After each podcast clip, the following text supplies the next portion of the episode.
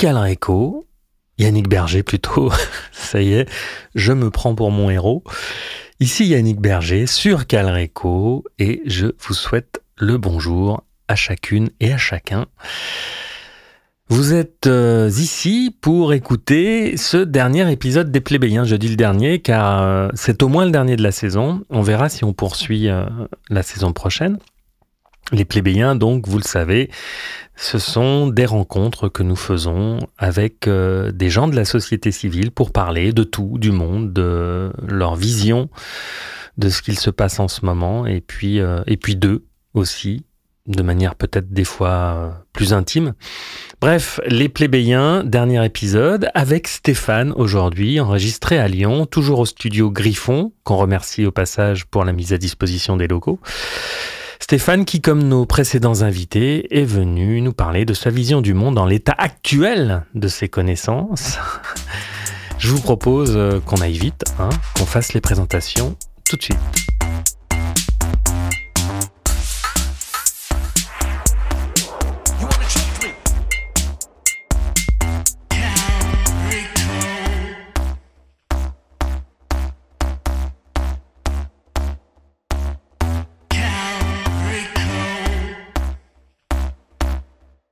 Alors moi, je suis un,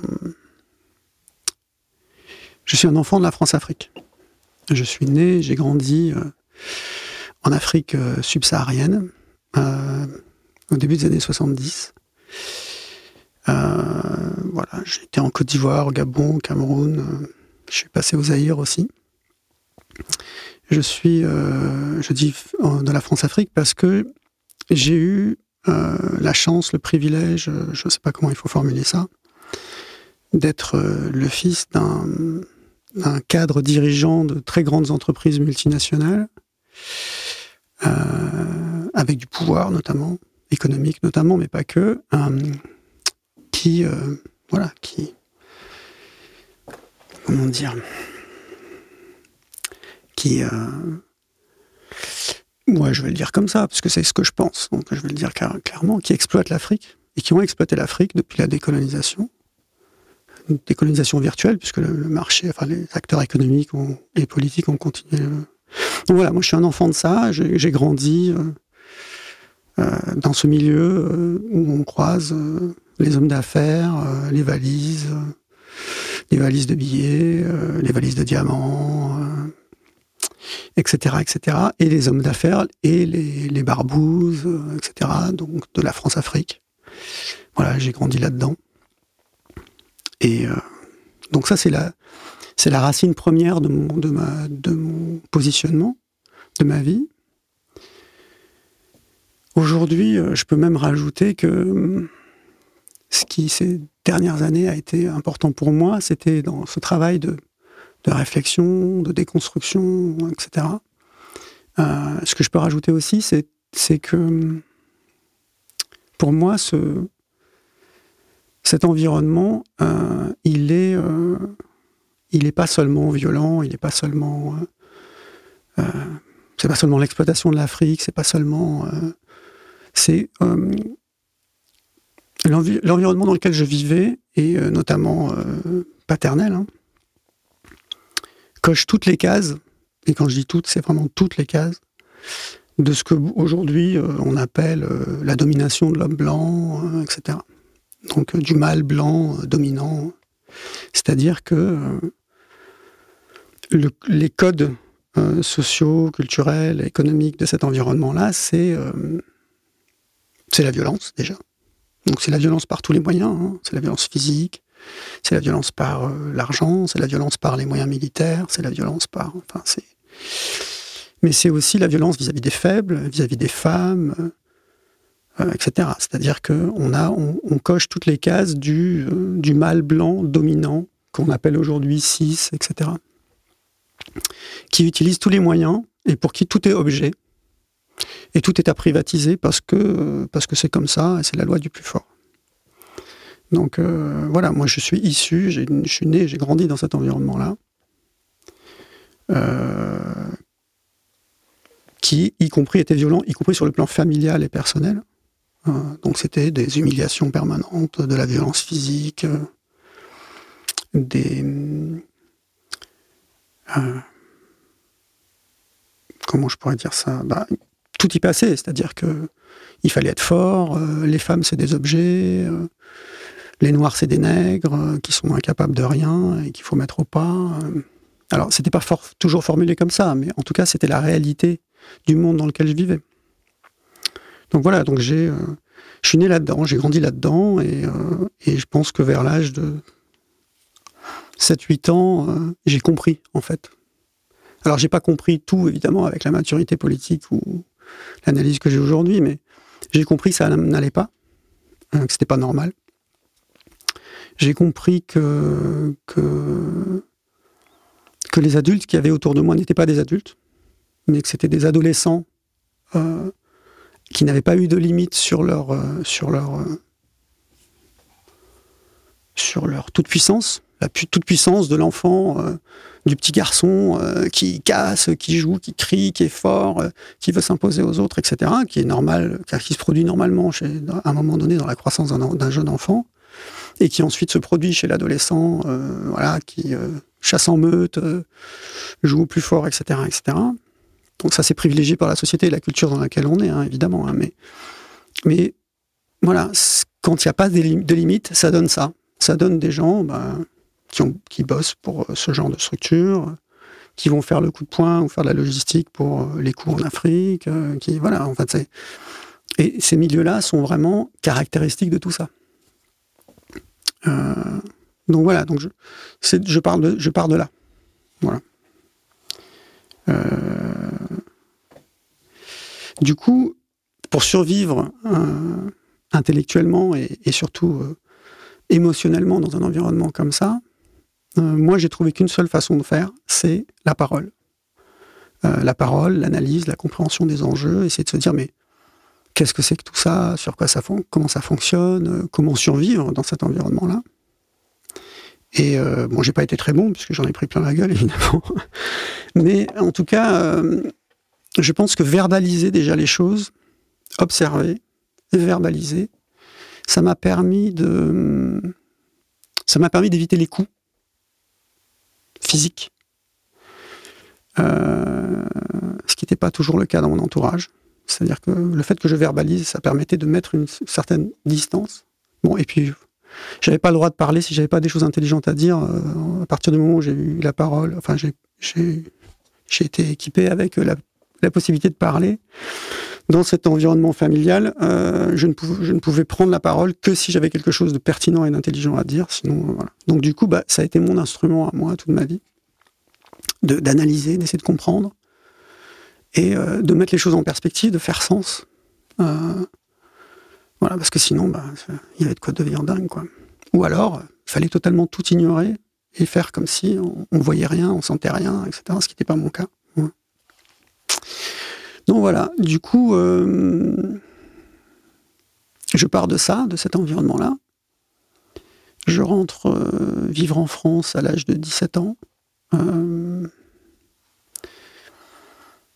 avec bon, fracassé par tout ça, hein, évidemment, hein, parce que donc euh, dans un état à la fois, à la fois avec euh, une sorte de, conscience de, la, de, la, violence et de la, de la de, l'absurdité de, ce, modèle de ce modèle.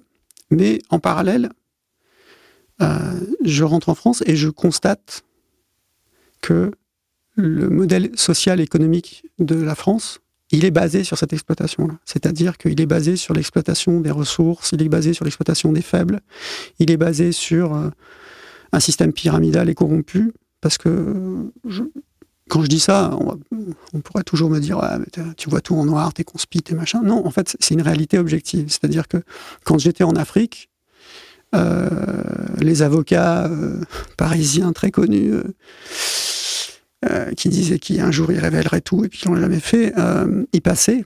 Et entre la poire et le sel à table, on disait Ah bah tiens, il y a machin en ce moment qui fait la tournée des popotes parce qu'il va y avoir les élections en France. Et il faisait la tournée des popotes, pas seulement pour un parti, il le faisait pour tous les partis. Donc il allait voir Bongo, etc. à l'époque, mais pas que. Il faisait le tour de toutes les dictatures qu'on avait mis en place en Afrique. et pour récupérer du pognon, pour financer de la campagne, mais de tout le monde, enfin de presque tout le monde. Donc toutes les couleurs politiques en mangé. Et donc la France-Afrique, c'est au cœur du système. Et la France-Afrique, c'est de la mafia, c'est de la corruption. C'est pas, c'est pas, c'est pas de la démocratie ouverte, etc. Donc voilà, moi j'arrive en France, je réalise que ma mère patrie, qu'on m'a raconté toute ma vie, bleu, blanc, rouge, jusqu'au fond du slip, oui, mais c'est merveilleux, la France, tatata, j'arrive en France et puis je vois une société qui en fait est totalement déconnectée de la réalité du monde, mais totalement. Les gens pensent que la politique euh, c'est noble et que, quand ils ont la parole, s'ils peuvent s'exprimer et dire n'importe quoi, ça veut dire qu'ils ils sont dans une démocratie, mais c'est pas comme ça qu'on définit une démocratie. Enfin, en tout cas, moi, c'est pas comme ça que je le définis. Bon, je définis en fait une société qui est saine et démocratique sur l'intégration, la compréhension des enjeux du monde, l'intégration et la compréhension et la mise en œuvre de ce qu'elle a compris de la réalité du monde, c'est-à-dire comment, d'où viennent les ressources, les matières premières, l'énergie, etc. Et je réalise que les gens n'en ont rien à faire. Voilà. Et, là, c'est le, début de la dépression. C'est la deuxième couche de la dépression. Après la violence euh, familiale, africaine, le déracinement d'arriver en France, etc. J'arrive et je vois que, en fait, cette société, mais c'est une société qui est complètement dingue, en fait. Qui, se croit, euh, qui a un melon incroyable, qui se croit le pays des droits de l'homme, etc. Mais en fait, qui n'a, qui n'a aucune compréhension, aucune connaissance, aucune compréhension de ce qu'elle a fait à l'Afrique je parle spécifiquement de la France, de ce qu'elle continue à faire à l'Afrique, et d'une manière plus générale, qui ne comprend pas que euh, elle s'est mise dans une situation où l'ensemble de ses ressources, de ses matières premières, de son énergie, de son modèle économique euh, ne tient pas. Il suffit de couper le robinet du pétrole, il suffit de, et, tout s'arrête en fait. Et voilà, c'est pareil. Je fais des études d'archi, puis au bout de quelques années, euh, je me rends compte qu'en fait, euh, ce qu'on nous demande de faire, c'est du béton, du verre et de l'acier. Euh, je me dis, mais, enfin, moi, je comprends pas, en fait. Et puis, je comprends pas ce milieu professionnel où, on est plutôt dans l'esthétique, on est plutôt dans la geste de l'artiste, plus que dans la compréhension des enjeux sociaux, économiques et la réponse aux besoins des populations. Je me souviens d'avoir interrompu mes profs en cours l'histoire de l'architecture en disant bon, c'est bien beau de nous parler du palais machin ou du truc, mais les gens ils vivaient comment? Voilà. Et pourquoi euh, vous nous parlez toujours euh, des Grecs, euh, des Romains, des civilisations méditerranéennes et jamais, je sais pas, des Mayas, des Aztèques, des Chinois. Et, je comprenais pas en fait. Moi, j'étais venu faire ces études-là parce que je pensais que ça permettait d'avoir une vision globale des enjeux et de, pour proposer des solutions locales qui fonctionnent. Voilà. Bref, donc euh, finalement, petit à petit, je me suis détaché euh, de, ça et je suis allé faire d'autres choses dans ma vie. Voilà. Donc ça, c'est les, racines de mon, de la façon dont je, je vois le monde j'analyse euh, d'où je parle en fait. Voilà, je parle de, de là.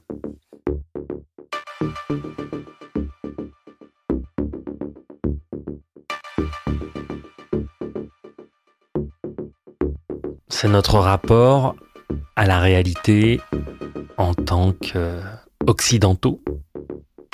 Nous vivons dans un monde créé de toutes pièces par des cerveaux pas très très sains, un manque total d'humilité, complexe de supériorité qui nous a conduit depuis des siècles à mettre en place des systèmes de domination sur des peuples dont la culture et les valeurs sont d'une richesse infinie, culture et valeurs réduites à néant par nous, génocide culturel, crime contre l'humanité à l'égard des populations indigènes d'Amérique, colonialisme, impérialisme en Afrique, tout plein de termes en isme qui nous font nous sentir plus grands et plus forts. J'en ai d'autres, hein. rationalisme, catholicisme, économicisme, technologisation. Ah non, ça, ça marche pas ça. Mais vous avez compris l'idée Alors, on n'est pas dans le réel sur la réalité du monde, pas seulement l'Afrique, ce que la, relation France-africaine. On n'est pas dans la réalité du monde en général. C'est-à-dire que on comprend pas qu'il y a d'autres cultures, il y a d'autres civilisations, il y a d'autres façons de concevoir le monde que la nôtre. Et nous, on se croit universel. déjà. D'ailleurs, on voit aujourd'hui avec euh, les BRICS ce que, ça, donne. C'est-à-dire que on voit bien qu'en fait, tout ça, ça nous pendait au nez. Hein. Je veux dire, pour moi, ça moi, depuis que je vis en France, c'est ce que je dénonce. Je veux dire, j'ai fait des cours euh, à Subdeco, enfin, euh, en école d'archi autour de ces questions-là. Et, et, en fait, chaque année, il fallait recommencer, même il y a même pas dix ans, expliquer encore d'où viennent les ressources, les matières premières, c'est quoi les différences culturelles. Je donnais des cours de géopolitique il y a quelques années.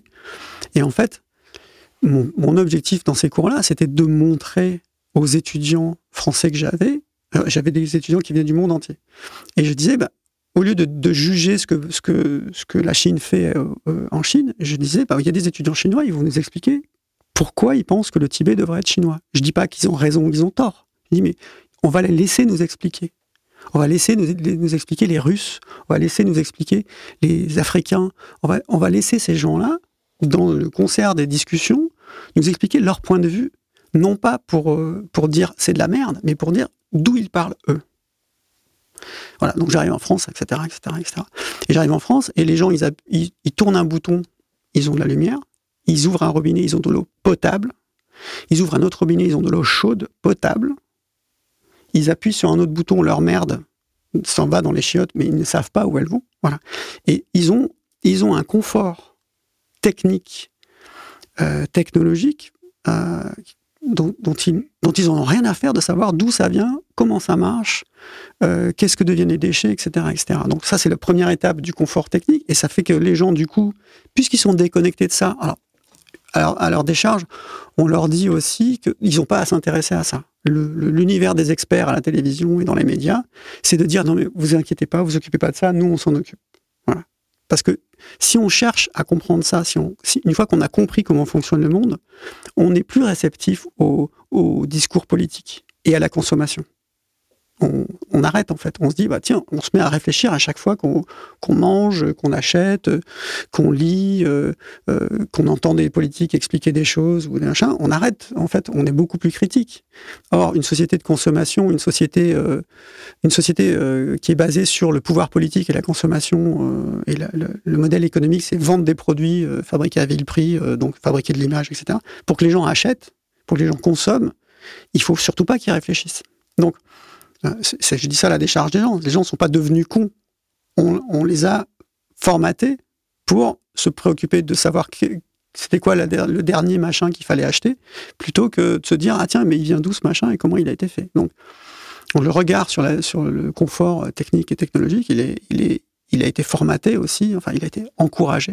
C'est-à-dire ce sont nos instincts les plus, j'ai envie de dire les plus basiques qui sont systématiquement valorisés dans ce modèle-là parce que c'est eux qui permettent d'enclencher le désir et la dépense, et l'achat, et l'achat compulsif, etc., etc. Donc forcément, on a le résultat. Aujourd'hui, on voit le résultat. C'est-à-dire que, enfin, on a le résultat. Donc pour revenir à ton, à ce que tu disais, euh, pour moi, je vois ça euh, et je me dis mais, mais merde, la technologie, c'est absolument génial. En fait, quand on voit, enfin, j'ai ce smartphone-là euh, qui me relie au monde, qui me donne accès à une, culture, à tous les podcasts, à de la vidéo, à de l'audio, à de la musique.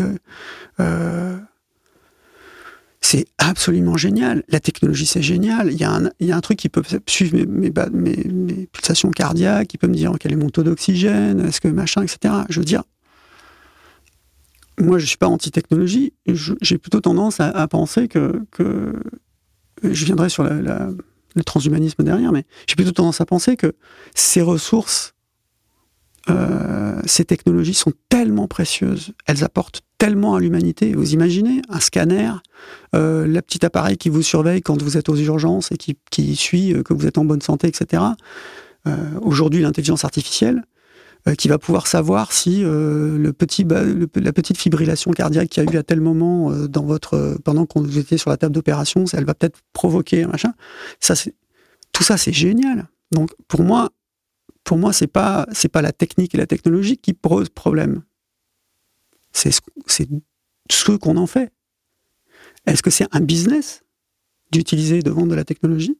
Est-ce que c'est que un business ou est-ce qu'il y a autre chose derrière? C'est-à-dire, est-ce qu'il y a une civilisation qui se construit autour de ça.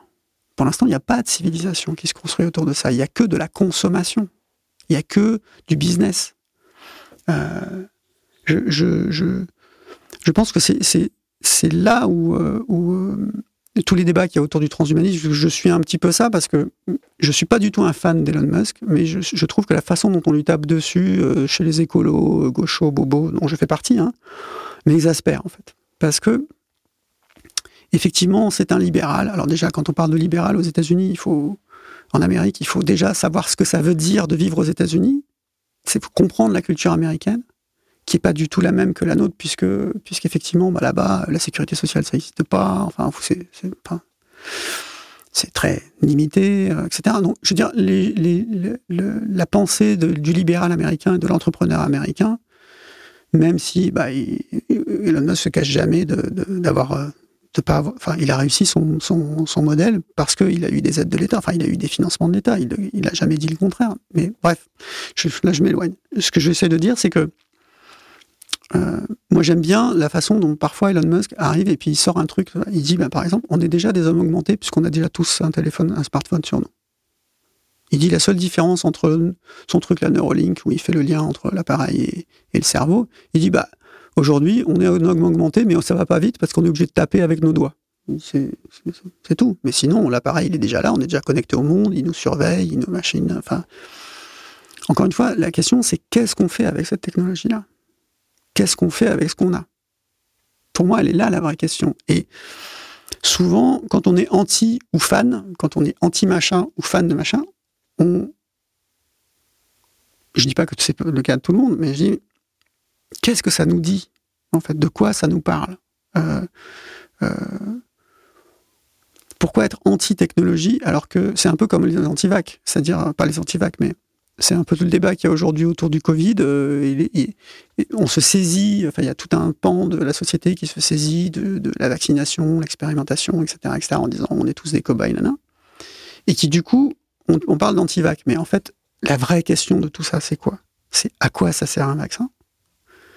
Pourquoi on l'utilise, au bénéfice de qui, euh, et puis ensuite, bah, tout ce qu'on a, est-ce comment on en est arrivé à utiliser ce vaccin, mais pas, euh, pas, est-ce qu'on est pour, on est contre, big pharma, machin, etc. C'est, à chaque fois, en fait, je trouve ces débats-là noient en fait les vrais enjeux. Les vrais enjeux, c'est moi, ma vie, elle a été sauvée. J'ai eu la chance, moi, quand je suis né en Afrique, d'avoir été vacciné. Si j'avais pas été vacciné, j'aurais peut-être fait partie des je sais pas, 50, 60% de nouveau-nés qui naissent en Afrique qui meurent parce que je suis né en Afrique. Voilà, qui passent pas euh, les, premiers mois, quoi. Donc je veux dire, je sais pas, je, dis un chiffre au hasard, hein, mais je sais pas, sais pas quel est le vrai chiffre quand on n'est pas vacciné, quel est le taux de survie, mais ce que je veux dire, c'est que moi, j'ai pas envie de revenir au Moyen Âge. J'ai pas envie de revenir au, ne serait-ce qu'au 18e ou au 19e siècle où euh, en fait euh, Sully euh, qui tape avec un bâton sur son sur son pupitre et puis qui se blesse le, au pied et qui meurt d'une infection généralisée parce qu'il n'y a, y a, pas de médicaments, il y a pas donc je veux dire il, faut toujours prendre de la distance par rapport à, tous ces débats dans lesquels on se vautre en disant ah mais moi je suis pour, ah, mais moi je suis contre, ah, je, je reviens vite fait sur la notion d'antivax. À mon sens, euh, euh, c'est un propos galvaudé en fait. Les gens qui se sont posés des questions sur la vaccination Covid sont loin d'être tous des antivax. D'ailleurs, euh, il y a beaucoup de gens vaccinés, victimes d'effets secondaires, qui ont un discours critique sur ce vaccin et qui sont qualifiés d'antivax, ce qui n'a aucun sens. C'est un mot valise comme complotiste, conspirationniste, anti-science, bref.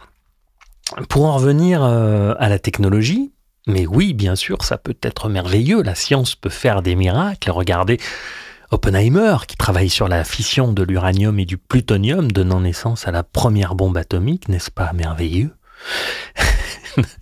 Non, non, évidemment, je plaisante parce que bien sûr que la technologie, ça peut être très beau, ça peut être super. C'est juste que notre technologie est en avance sur notre sagesse.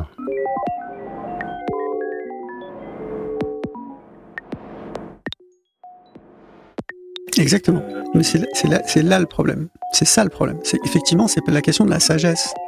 C'est que on n'a pas encore, enfin pour moi l'humanité, euh, elle vient juste de, dépasser le stade de primaire euh, où elle a des fonctionnements euh, basés sur les pulsions, etc.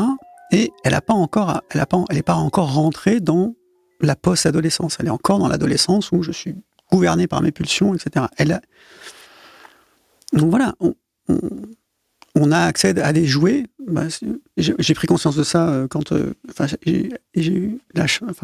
j'ai commencé à formuler les choses en lisant des bouquins parce que le premier bouquin qui m'avait frappé sur ça, c'était La vitesse de libération de Virilio. Euh, en fait, on, joue, on, a de plus en plus de, puissance, on a de plus en plus d'outils, on a de plus en plus de technologies, et on se pose jamais la question de l'accident. Parce qu'on est pris dans la toute-puissance, voilà. Et du coup, ben, voilà. Et le bouquin de Virilio, c'était ça, c'était euh, ben, l'accident, en fait. Il met l'accident dans le, dans, le, dans, le schéma. Il dit, ben, qu'est-ce qui se passe quand il y a un accident C'est de la prospective. Hein. C'est la gestion de risque de dire, ben, ok, on fait tout ça, mais l'accident, c'est quoi? On fait des chaînes de valeur mondiales où on importe tout et puis on produit plus rien. Qu'est-ce qui se passe quand il y a un accident sur la chaîne de production? Eh ben, la technologie, euh, le transhumanisme, ça va être la même chose. Euh, je reviens à Elon Musk. parce que parce il a y, a que lui. Moi, j'avais ces préoccupations là depuis euh, depuis mon adolescence de me dire mais en fait on est on n'est rien dans l'espace intersidéral, on est une espèce. On a conscience que, que, de ça, on le sait, et on continue à se comporter comme des chimpanzés un peu améliorés. Et Elon Musk, ça m'a fait plaisir de l'entendre dire, mais. Et encore une fois, je ne suis pas fan de lui, mais voilà, ça m'a fait plaisir de l'entendre dire, mais en fait, régulièrement, il arrive un caillou, un gros caillou, régulièrement dans l'histoire de la planète, il arrive un gros caillou qui remet les compteurs à zéro régulièrement, il y a des orages électromagnétiques envoyés par, euh, par le Soleil qui remettent un peu les compteurs à zéro, etc., euh, etc. Donc des éruptions solaires, euh, des... Donc, moi, je suis là, je me dis, qu'est-ce qu'on c'est quoi cette humanité qui, est en train de, qui, qui, va par rapport à spécifiquement le transhumanisme, c'est quoi cette humanité qui tout d'un coup va se s'interconnecter avec le monde entier, le réseau, s'augmenter, euh, faire tout un tas de choses, euh, c'est une fuite en avant, en fait. C'est pas de la maturité, c'est une fuite en avant. Parce que l'accident, il n'est pas géré. Je veux dire, euh, si on a un orage électromagnétique comme celui qui, enfin, suite à une éruption solaire qui, comme celui qui s'est produit, je crois, à la fin du 19e siècle, je crois c'est 1800, c'est au moment où on mettait en place le télégraphe entre les États-Unis et l'Europe. Si il se produit un orage électromagnétique de cette puissance-là, avec euh, des puces dans nos cerveaux, euh, je donne pas cher de la survie de l'humanité, quoi. C'est-à-dire, euh, à un moment donné, voilà, on pense jamais, on fait jamais ben, le bénéfice-risque, le, à quoi ça sert, pourquoi faire, etc. etc. Mais, mais voilà, pour moi, c'est ça l'important, c'est la maturité, la, maturité, l'analyse, la compréhension des enjeux et, et on va, on va brancher des puces, euh, on va brancher des puces, euh, faire euh, tout un tas de choses, faire du, Neuralink pour, qui permettra aussi bien de donner, de, redonner la marche à des gens qui l'ont perdu, etc., que, que de se, blinder dans des métaverses pour acheter du Coca-Cola virtuel et des trucs, et, jouir virtuellement, peut-être aussi. mais on n'est même pas capable de s'occuper des, des gamins qui crèvent de faim toutes les trois minutes dans le monde. Quoi. Et ça, ça c'est le signe de notre immaturité. Est-ce que le capitalisme, au point où il en est rendu aujourd'hui, n'est pas le symbole de cette immaturité? C'est un système institutionnel qui favorise la compétition, l'individualisme. Vous connaissez Hobbes. L'homme est un loup pour l'homme, oui, dans le contexte capitaliste, mais une autre organisation sociétale pourrait peut-être favoriser des valeurs comme l'entraide, le partage, l'égalité ou euh, l'aspiration à la sagesse. Je pense que l'homme enfin, reste un loup pour l'homme aujourd'hui. Je suis convaincu que c'est parce que euh, on s'est fait, on s'est fait bananer, euh, je crois au, XVIIe siècle, au XVIe siècle, on s'est fait bananer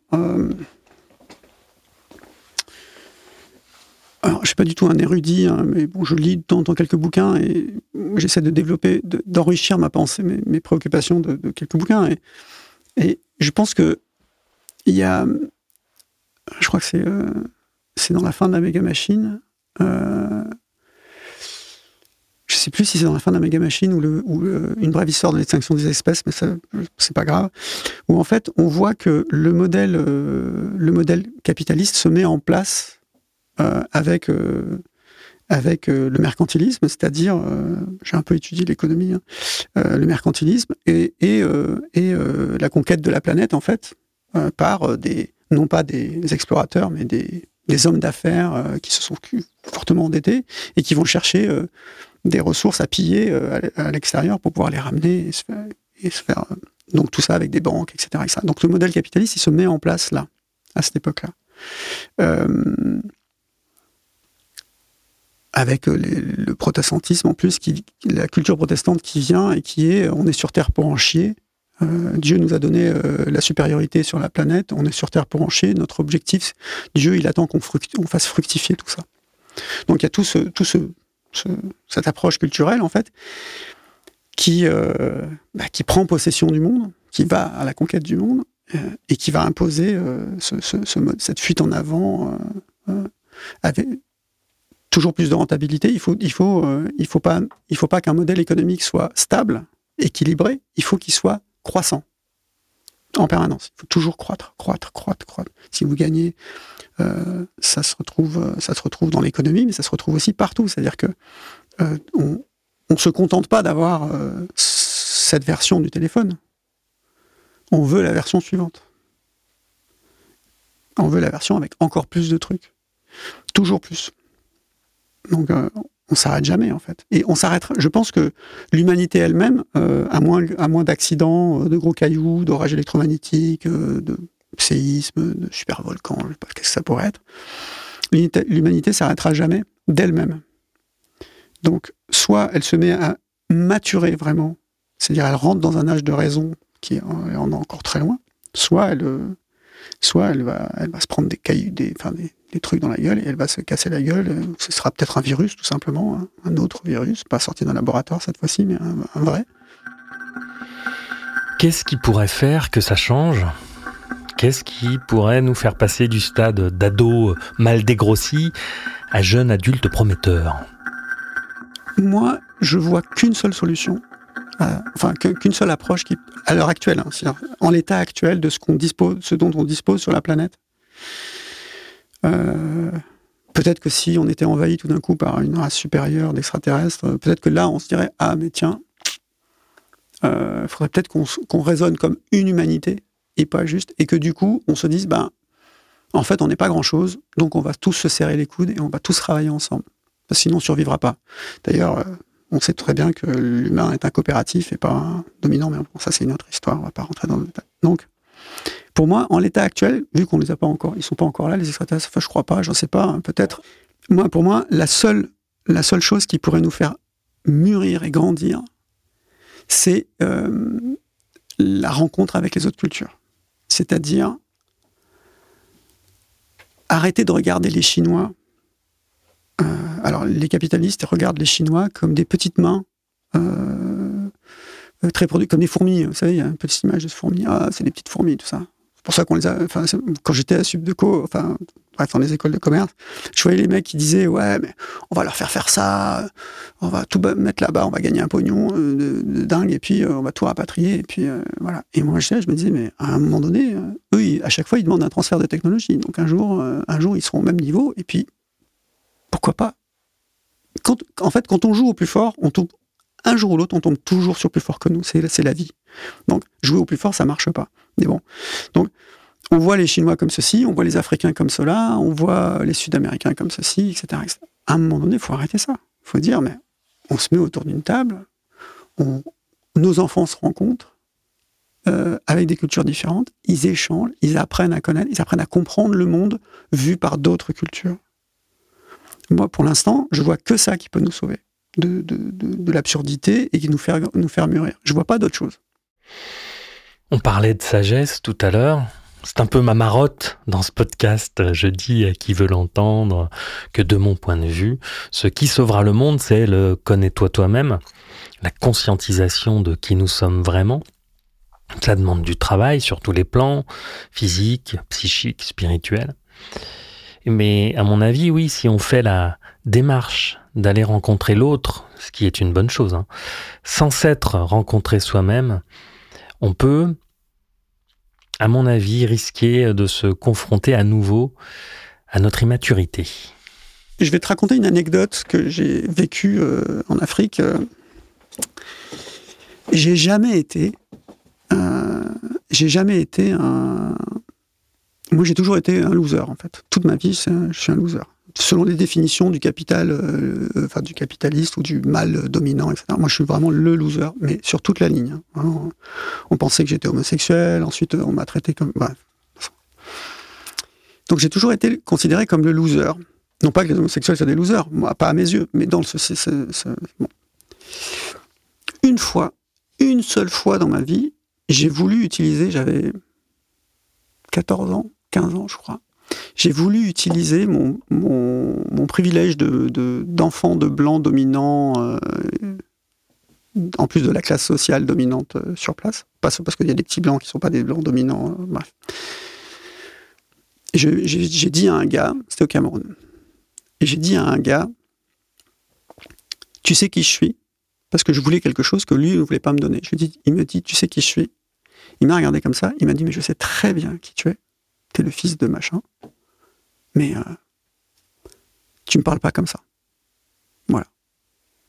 C'est-à-dire que j'ai eu affaire à un adulte qui a parlé à un gamin de 14-15 ans qui se prenait pour. Euh, ça m'est arrivé une fois dans ma vie, ça. C'est la seule fois où Ça m'a mis une grosse claque.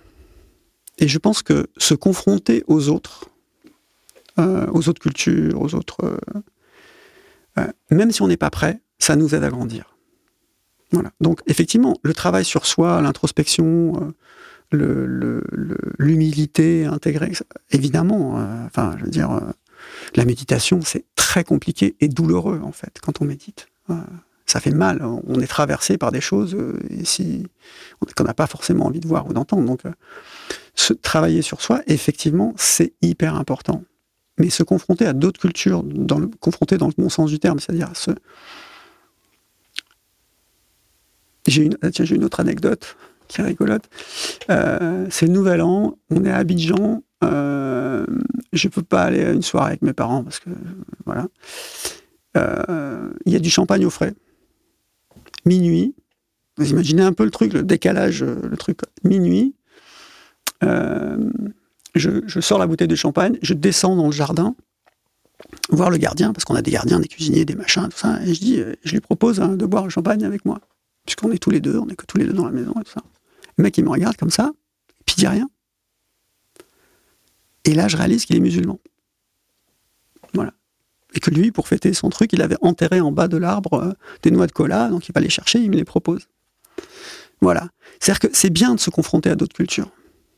À la limite, je dirais, euh, je rêverais que euh, qu'on fasse pas de l'Erasmus, mais que par exemple, tous les étudiants, tous les jeunes de France à un moment donné ou à un autre, passe un an ou deux en Afrique, euh, en Asie, au Moyen-Orient, mais pas, euh, pas dans la capitale de, Hong Kong euh, pour vivre comme un Hongkongais, donc quasiment comme un New-Yorkais. Non, qu'il aille à, vivre d'autres cultures, d'autres rencontres, qui se décentrent en fait et qui réalisent que le monde n'est pas du tout vu de la même façon ailleurs, quoi. Et, moi, pour moi, il n'y a que ça aujourd'hui qui peut nous aider à grandir, vraiment, c'est-à-dire à, passer à un autre stade. Euh, je ne vois pas d'autre chose, en fait. Parce que aujourd'hui, je regarde autour de moi, euh, je suis heurté en permanence. Alors, ça, c'est un travail perso sur lequel je dois travailler, mais je suis heurté en permanence dans, le monde dans lequel on vit, mais partout, tout le temps, tout le temps. Je n'arrive pas à m'extraire, en fait, du monde dans lequel je vis. Et je vois que plus ça va, plus on accélère vers, le, vers la, surconsommation, la destruction, euh, l'exploitation, etc. C'est pas parce qu'on est quelques, quelques blancs ou quelques. Alors, je ne vais, pas dire qu'on est que des blancs, mais c'est pas parce que nous, nous, sommes, nous faisons partie d'un milieu culturel qui prend conscience dans une certaine mesure, hein, parce que je pourrais aussi euh, m'étaler un peu plus sur le sujet, mais qui, commence à prendre conscience qu'il y a un problème euh, et qu'on va, on court à la catastrophe, on va, enfin, c'est déjà enclenché, mais on va à la catastrophe, que le reste de la société, lui, est sur ce chemin-là. Pas du tout. La société française, la société occidentale, elle n'est pas du tout. Enfin, l'Europe, elle n'est pas. Ni l'Europe ni la France ne sont sur des trajectoires réellement différentes la majorité de nos concitoyens et concitoyennes, si on ne prend que la France, ben, que ce soit parce qu'ils n'ont ils, ont pas atteint, ils n'ont pas accès aux fondamentaux, il y a quand même plus de 10 millions de personnes qui vivent en dessous du seuil de pauvreté. Euh, je dis pas que les pauvres sont pas capables de penser écologie ou euh, transhumanisme, etc. C'est pas ce que je suis en train de dire, mais globalement, la majorité de la population, elle est plutôt en train soit elle est en difficulté et elle essaye de survivre, soit elle n'a pas de difficulté pour survivre et elle en a rien à carrer. Donc, euh, on n'est pas nombreux, en fait. À, pas, ça ne veut pas dire qu'on n'est pas de, de, plus en plus nombreux, mais on n'est pas nombreux, en fait. On représente quelques pourcents de la population à se poser des questions de fond sur l'avenir et euh, à vouloir autre chose, et à vouloir un autre modèle social, un autre modèle économique. Euh.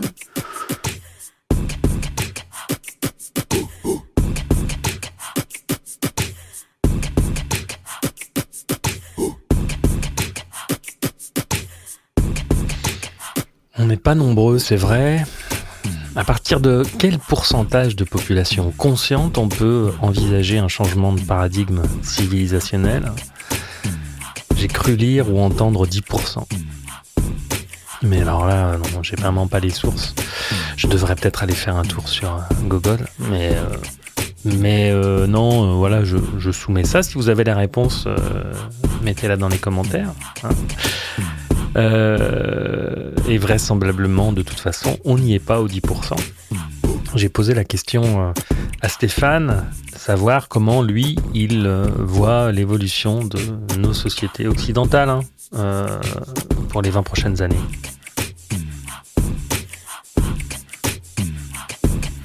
Bah, en tant qu'enseignant, puisque pendant ces dix là, je suis, je suis en arrêt en ce moment parce que j'ai je me suis épuisé professionnellement. Mais jusqu'à il y a quelques mois, j'étais, euh, euh, je m'occupais d'accompagner la transition écologique, etc. Et puis en parallèle, je donnais des cours euh, dans différentes institutions, justement sur ça. Pas sur ça au sens de définir l'avenir, mais en fait, c'était des cours sur le les conséquences sociales, économiques et environnementales de notre mode de vie, de production et de consommation, avec l'idée de mettre tout ça en perspective pour dessiner un autre avenir, en fait. C'est-à-dire reprendre le contrôle en, décidant de faire des choses autrement. Donc d'outiller un peu mes étudiants autour de ces, de ces, approches-là, avec des solutions après concrètes. Et euh, moi, j'ai... Euh, je pense qu'on cramera le dernier mètre cube de gaz, on brûlera le dernier litre de pétrole, euh, on coupera le dernier arbre. Pour moi, j'en suis convaincu. Euh, parce qu'effectivement, c'est une machine qui est tellement, c'est comme un énorme paquebot, un énorme pétrolier euh, qui va, qui avance quoi. Il lui faut un temps, un temps de changement qui est tellement important que, je, enfin, je pense que le en tout cas, la solution ne viendra pas de nous, parce que, euh, parce que je pense qu'on on n'est pas encore en capacité de, de, changer, vraiment de changer le braquet, de dire bon, allez, on arrête. Euh, donc, à court terme, enfin à moyen terme, donc peut-être 2030, euh, etc. Moi, je, suis les rapports du GIEC, je les lis chaque année, je mettais mes cours chaque année à jour. Et l'avant-dernier rapport, quand l'avant-dernier rapport est, sorti, j'ai lu le rapport et il m'est tombé des mains. Vraiment. Il m'est tombé des mains euh, et, je me suis mis à pleurer, etc. Et quand j'ai voulu mettre à jour mon cours, j'ai pas pu. Et le lendemain, j'avais un cours avec les étudiants et je me suis mis à pleurer dans les étudiants en disant, mais moi là, je peux plus, en fait, parce que ça fait 15 euh, ans que je lis les rapports scientifiques, ça fait 15 ans que je vois l'effondrement, pas seulement la question du climat, mais l'effondrement, etc. Et à chaque fois, c'est les pires scénarios qui sont, les pires scénarios du, rapport précédent, euh, qui sont, qui sont, deviennent les scénarios standards, quoi. Donc je me dis, et, ça fait 20 euh, ans que je dis ah, attendez, non, mais il faut qu'on arrête, et qu'on me dit mais tu connais rien, t'es pas, t'es pas un expert, etc., Donc bref, donc je suis, j'ai fait un burn-out environnemental à un moment donné en disant mais ah, je peux plus en fait. Donc je suis pas très optimiste. Moi, je pense que en l'état actuel de la situation et du, cours des choses, je vois pas autre chose qu'un effondrement qui est déjà en commencé parce que l'effondrement il a commencé il y a 20 ans, hein, il n'a pas commencé il y a euh, moi, j'étais en thèse euh, avec l'EM Lyon, l'école des mines de Saint-Etienne, sur un truc, euh, économie, gestion, enfin, industrie, etc. Et j'ai démissionné en disant, mais en fait, ça fait 40 ans qu'on sait qu'on va dans le mur, ça fait 30 ans qu'on a les réponses de ce qu'il faudrait faire, c'est-à-dire faut arrêter de faire et comment on pourrait faire autrement, et on continue à faire de la recherche, alors qu'en fait, on sait, on sait ce qu'il faut faire. Donc, on n'a pas envie de changer. La société la société n'a pas envie de changer. Et la société n'a pas envie de changer parce qu'il n'y a plus de société. C'est-à-dire que pour que les gens se saisissent, pour que la les Français, par exemple, si demain on veut dire, on veut vraiment que les Français se saisissent du problème et, euh, et fassent de vrais, et s'engagent en de vraies propositions, il faudrait refaire société d'abord. Il n'y a plus de projet commun. Aujourd'hui, euh, le capitalisme a gagné, c'est-à-dire que nous sommes tous euh, des unités individuelles. On n'est plus, plus une société, on est une collation d'individualité. Il faut, il faut. Non, je vais citer des références, mais ça sert à rien. En fait, il faut. Le capitalisme a gagné dans ce sens-là, c'est-à-dire qu'il a effacé le projet collectif, et le macronisme, c'est l'aboutissement de ce, truc-là. C'est que euh, chaque individu devient son auto-entrepreneur euh, dans, la, vie et, euh, et la société n'existe plus. C'est une succession de. C'est un, agrégat d'individualité. Voilà la société telle qu'elle est aujourd'hui. Donc il n'y a plus de société, il n'y a plus de projet commun, il n'y a plus de projet collectif. Il n'y a plus d'idée de, se dire mais où on veut être en 2030, où on veut être en 2050, où on veut être. On prétend l'être. Mais en réalité, quand on observe quand on observe les politiques, quand on observe les gens qui sont militants, il n'y en a pas beaucoup des gens qui sont militants, c'est pas vrai en fait. Dans les partis politiques, euh, moi j'étais proche d'un mouvement, j'étais pas dedans, mais j'étais proche d'un mouvement. J'ai bien vu que euh, sur une ville comme Lyon, euh, un mouvement qui fait, qui fait quoi 30% des suffrages ou 40% des suffrages, il est porté sur Lyon, il est porté par les 100 personnes quoi. 150 personnes à tout casser, quoi. De vrais militants de terrain, je parle. Hein. Euh, pas de, Et c'est comme ça partout, en fait. C'est-à-dire que euh, quand, on va, euh, quand on va pour voter aux élections, on met un bulletin par rapport à une image, à une personnalité ou un groupe, mais les gens qui représentent réellement sur le terrain le nombre de personnes qui ont fait le boulot, ils sont très peu nombreux. Donc, c'est la délégation hein, qui fait ça. Donc, on n'a plus de projet collectif réel, en fait on, a des aspirations, on a des, désirs, euh, on y croit en tant qu'individu euh, parce que parce qu'on a besoin d'y croire parce que sinon on, devient fou quoi dans ce monde-là. Mais à l'heure actuelle, il n'y a pas de projet collectif. Les partis entre eux ne se parlent pas. Les acteurs entre eux ne se parlent pas. Je, vais prendre un exemple euh, très simple. Depuis que je vis en France, donc j'arrive en 89, euh, il y a à la télévision, il y a euh, Jean-Marie Le Pen, euh, le RPR, et puis il y a Tapi aussi, et tout ça. Et j'écoute les débats, et je me dis, je vois Le Pen qui, traite de. Je vois Tapi qui traite Le Pen de connard. Je crois que c'était connard sur le plateau. Et je vois ça, je dis, donc le mec, il vient de traiter de connard 3 millions de personnes, quoi. Et c'est pas comme ça qu'on va s'en sortir, en fait. Ça marchera pas. Euh, je ne crois pas à cette, façon de, voir le monde. C'est-à-dire, je ne suis pas d'accord avec, euh, euh, les gens du Rassemblement national sur beaucoup de choses. Mais si je ne commence pas d'abord par comprendre d'où ils parlent, pourquoi la personne qui vote RN vote RN, d'où elle, qu'est-ce qui lui arrive dans sa vie, c'est quoi son truc? Et c'est pas de, par condescendance, c'est par, pour comprendre, comprendre. Bien sûr que dans les gens chez, au RN, il y a des vrais fachos des vrais fascistes, des vrais euh, pro-nazis, des vrais. Ok, il y en a. Mais la majorité des gens, c'est pas ça. Ça veut pas dire, bah, c'est Ruffin qui parle des, des fâchés pas fachos. Je veux dire, je, je pense qu'il y a un vrai. Euh, on ne pourra pas proposer un projet collectif, reconstruire une société, si la première chose qu'on fait, c'est dire ah non, toi, tu, toi on ne te parle pas parce que tu es comme ça, toi on ne te parle pas parce que tu as telle étiquette, toi on ne te parle pas parce que tu machin, toi tu fais pas partie du débat. Moi je me souviens quand j'organisais des manifs euh, sur Lyon en, co-organisation, mais même des fois quand j'en ai organisé tout seul, moi je vais pas demander un certificat de bonne pensance à quelqu'un qui vient dans ma manif. Pourquoi faire? Enfin, mais c'est quoi cette histoire, quoi?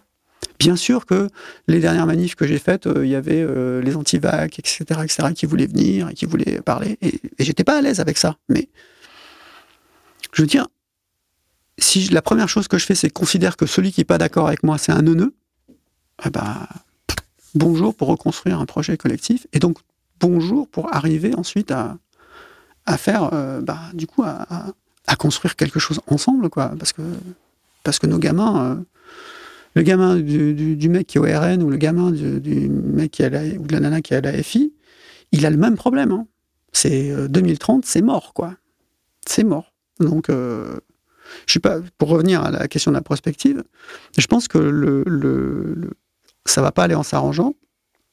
D'autant plus que maintenant, ben, on avait été prévenu, on a eu un melon comme ça, donc ben, les BRICS sont en train de se monter c'est la majorité du pétrole, ok. Alors nous on dit on veut plus de pétrole, mais bon, parce que ce qu'on vit aujourd'hui, ça a été enclenché il y a 20 ans ou 30 ans. C'est pas donc euh, ce qu'on va vivre demain, ça a été enclenché il y a 20 ans ou 30 ans, euh, moins un an quoi. Donc je veux dire, euh, pour l'instant, c'est la merde quoi. Ça va être la merde, encore plus la merde, de plus en plus chaud, de plus en plus de problèmes d'eau, d'approvisionnement, enfin de plus en plus chaud, de plus en plus d'événements climatiques forts. Donc des fortes pluies, des fortes tempêtes, de, des fortes sécheresses, des fortes chaleurs, euh, des vagues de froid, des machins, etc. etc. Bref, moi, ce que j'expliquais à mes étudiants, c'était que c'est pas quand on parle de réchauffement climatique, il faut parler d'une augmentation de l'instabilité du système et une augmentation de l'amplitude des événements, quels qu'ils soient. Donc euh, c'est ça, et c'est ça qu'on observe, et ça va pas aller en s'arrangeant. Donc j'ai envie de dire, bah, je pour l'instant, on va vers, une amplification du phénomène, une amplification euh, des migrations, une amplification, euh, parce qu'on sait très bien qu'il que y a des zones qui deviennent inhabitables sur la Terre. Euh, non seulement avant, il y avait les problèmes politiques, la France-Afrique, etc., etc., si on parle des immigrés africains, mais voilà, pas d'avenir dans le pays, etc., etc., bah, je me barre, quoi. Je traverse l'Afrique et je viens en Europe parce que je n'ai pas, d'avenir. Et ben là, c'est plus seulement une question politique, économique c'est une question de survie, quoi. Donc, euh, je, enfin, vois pas comment les choses peuvent s'arranger comme ça, d'un coup de baguette magique. Moi, je suis convaincu qu'il va y avoir une très forte dépopulation. Je pense qu'on va vivre des catastrophes de plus en plus importantes, des vagues de chaleur et des vagues de maladies, etc., qui vont être de plus en plus importantes et qu'on ne va pas être capable de gérer ça. C'est-à-dire qu'on va avoir euh, bah, des, pandémies, des, encore une fois, des catastrophes qui vont euh, provoquer de plus en plus de ruptures euh, dans les chaînes d'approvisionnement, d'énergie, d'alimentation, etc., etc. Et que du coup, ben, on va être, on va avoir, il y a des gens qui vont connaître la famine, peut-être même aussi chez nous, parce qu'il y a déjà des gens qui souffrent de la faim chez nous, mais je veux dire, il suffit de regarder l'augmentation du prix des matières premières au, cours des, au cours des 30 dernières années. Et en particulier, euh, c'est pareil, ça c'était dans, dans, la, choses que j'essaie de faire passer dans mes cours, c'était euh, l'entrée de la Chine dans l'OMC, c'est quoi? L'entrée de la Chine dans l'OMC, début des années 2000, c'est une, tension généralisée sur tous les produits et les matières premières. Et l'énergie, et les matières premières. Pourquoi? Bah Parce que euh, quand la classe moyenne chinoise consomme comme un, Européen, c'est tout d'un coup, c'est 300 millions de personnes qui consomment comme un Européen. Donc euh, l'accès aux ressources, aux matières premières, euh, c'est-à-dire l'équivalent de la totalité de la population européenne. Hein. je, donne des gros chiffres en gros, hein, je veux dire, mais donc s'imaginer qu'on va pouvoir continuer, euh, que, l'Inde, la, Chine vont, continuer à croître, donc à consommer encore plus de ressources, de matières premières, d'énergie, sans que ça nous impacte nous, les Européens, bah, enfin, faut, faut pas avoir euh, deux doigts de, compréhension de prospective pour se dire que ça va pouvoir continuer. C'est n'importe quoi. Que les prix vont continuer à baisser, etc. Enfin, peuvent pouvoir baisser, c'est pas possible en fait. C'est-à-dire qu'effectivement, en ce moment, il y a des entreprises qui se gavent euh, sur les marges, mais bon, ça c'est marginal. Hein. Structurellement, la tendance de fond, c'est que il y a un marché mondial de, l'énergie, des matières premières, de la bouffe, de la bouffe, et que euh, nous, comme on a été, nous, on est vraiment très fort en France. C'est-à-dire que on est persuadé que, comme on a des idées, on va s'en sortir. Mais euh, la majorité de nos produits de consommation courante, légumes, viande, euh, céréales, etc., dépend de quoi? De l'importation et ou du pétrole. Dire notre modèle agricole, une fois que les six semaines de réserve stratégique de pétrole sont finies dans, nos, réserves, c'est terminé. Il n'y a plus d'agriculture, il n'y a plus de transport, il n'y a plus de transformation, il n'y a plus rien. Donc, euh, je pense qu'on va vers ce genre de crise, mais de manière vraiment plus importante. C'est-à-dire que faut pas rêver. Euh, les gens vont avoir faim, quoi. Euh, les gens vont avoir plus de boulot, les gens. Qui? Je sais pas. Moi, je sais pas qui. Je peux pas dire ça va être telle et telle partie de la population, mais voilà. Je ne je, je, vois pas d'autres scénarios possibles en l'état actuel de notre modèle de pensée, en tout cas, hein, et d'agir. Et C'est-à-dire de dire, ben, en fait, on va changer le modèle euh, vraiment. Le, notre modèle agricole ne tient pas. C'est quand, même, quand même un truc de fou, quoi. De se dire que 60, presque, je crois, c'est 60-70% des produits frais sont importés aujourd'hui, quoi. Ou en tout cas dépendent de chaînes de valeur mondiales, ou en, tout cas euh, extra-régional à part la France, quoi. À un moment donné, il y, a bien quelqu'un qui va dire Eh oh, euh, peut-être qu'il faudrait qu'on change le braquet parce que là, on va tous y passer, quoi. Ok. Le pire n'est jamais certain. Le meilleur non plus. On était sur une prospective à 20 ans, alors peut-être que dans 70 ans, on aura dépassé tout ça. La fin de notre crise d'ado est peut-être pour 2096, qui sait. Stéphane euh, n'a pas échappé à la question rituelle de ce podcast, vous vous en doutez. Comment ça se passe donc à la fin du XXIe siècle Qu'avons-nous accompli Sommes-nous encore là? Bah, Moi, pour moi, il y, a deux, il y a vraiment deux options. Il y a la première option, euh, parce que pour moi, la catastrophe, entre guillemets, euh, l'effondrement, je ne sais pas comment on pourrait l'appeler, il sera achevé. C'est-à-dire que la, civilisation telle que nous on la connaît, euh, la société telle que nous on la connaît, euh, elle aura disparu. Pour moi, ça c'est par rapport à ce que je viens de dire, c'est la tendance. Hein.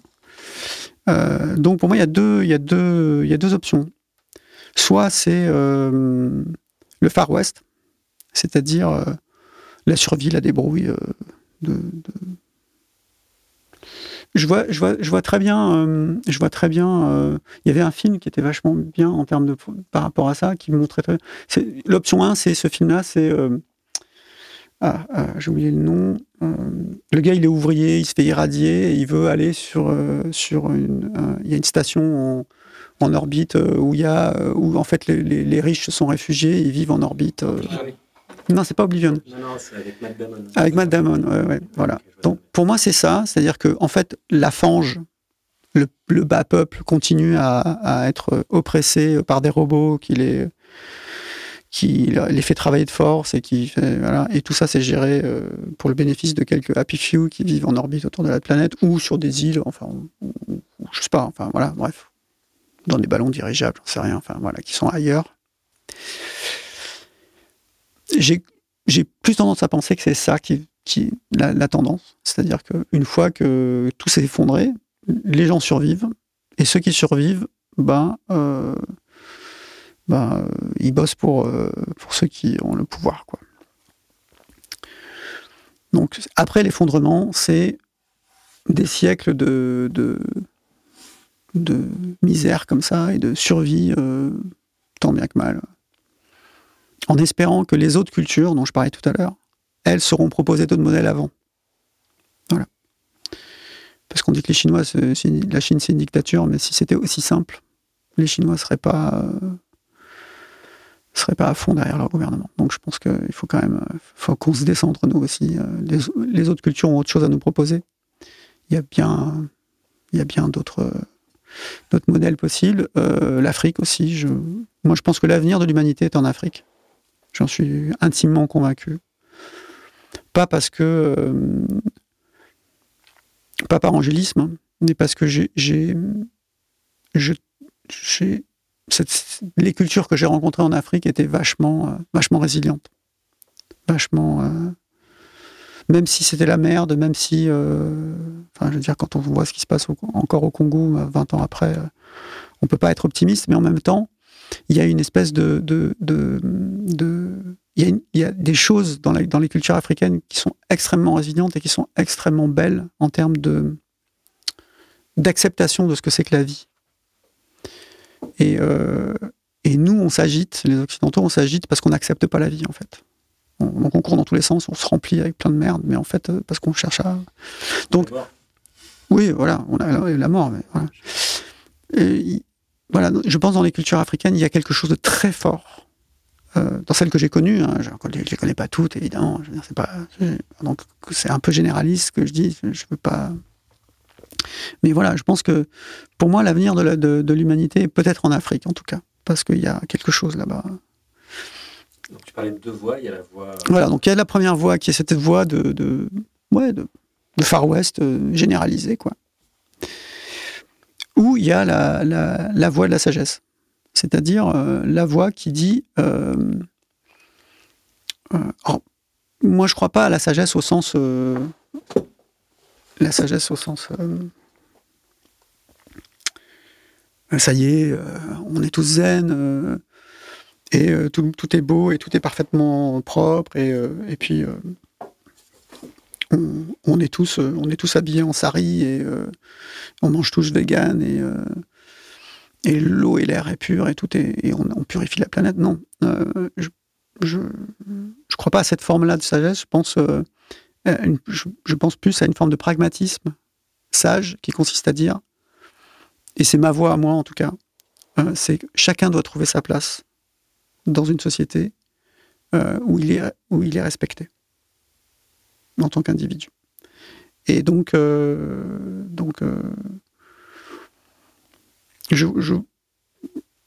ça veut dire probablement, parce que pour moi, il va y avoir des populations entre-temps, ça veut dire qu'il il y a une vraie réflexion sur c'est quoi le sens de la vie, qu'est-ce qu'on fait de nos vies, comment on fait collectif, comment on fait société, euh, en respectant les cultures et les, histoires de, et les, individus, mais toujours dans une logique de dire euh, on ne peut pas se permettre de gâcher, euh, on peut pas se permettre de gâcher la vie avec n'importe quoi. C'est-à-dire, ça ne veut pas dire ne pas être oisif, etc. Mais ça veut dire à un moment donné que, que on a une humanité qui a suffisamment pris de recul sur elle-même pour se dire, mais en fait, nous sommes à la fois des chimpanzés euh, avec des besoins primaires et des, instincts primaires, et en même temps, euh, l'objectif de, l'humanité, c'est de dépasser ce stade-là, et c'est de rentrer dans une nouvelle humanité, une humanité, moi j'appelle ça l'humanité 3.0, où on dit, bah hop, on,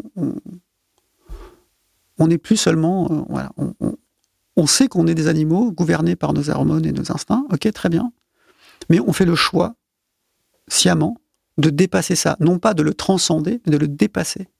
C'est-à-dire, ne on va pas s'en débarrasser. Mais je ne crois pas, si, si on utilise les technologies, euh, augmenté, etc., euh, sans, sans, sans, avoir cette maturité-là, on va se casser la gueule.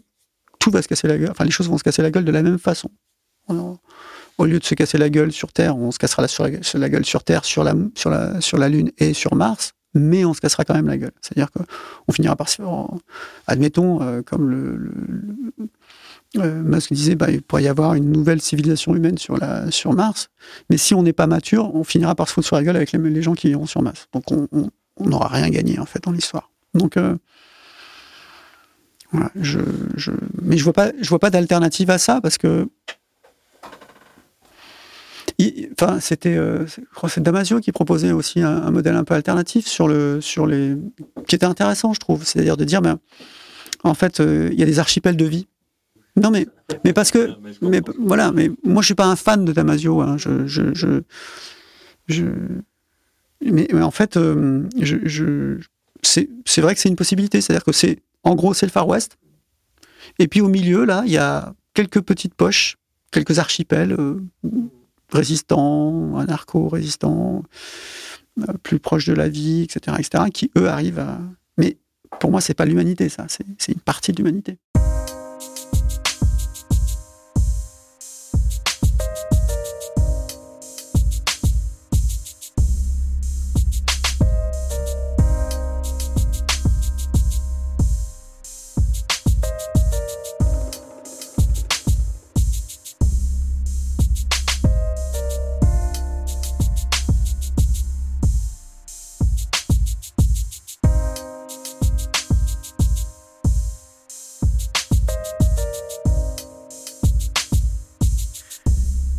Merci à Stéphane pour euh, cet échange instructif et passionnant.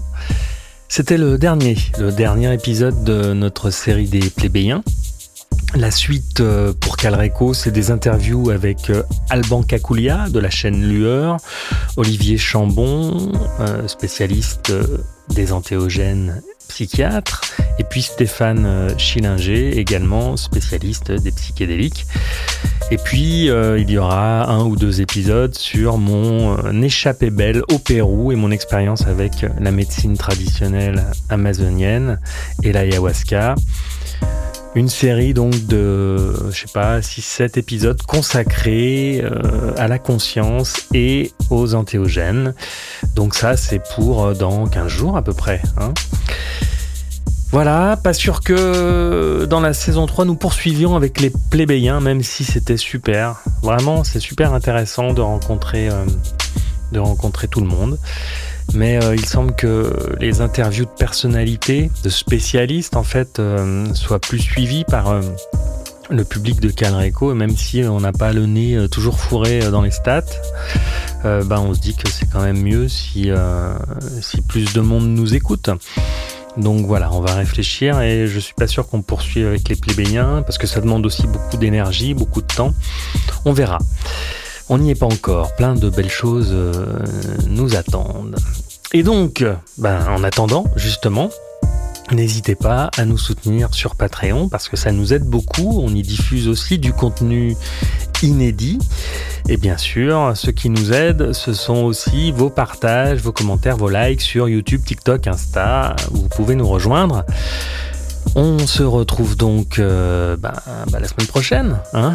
D'ici là, respire, reste conscient et surtout, mais alors surtout, n'oublie jamais que tu vas mourir.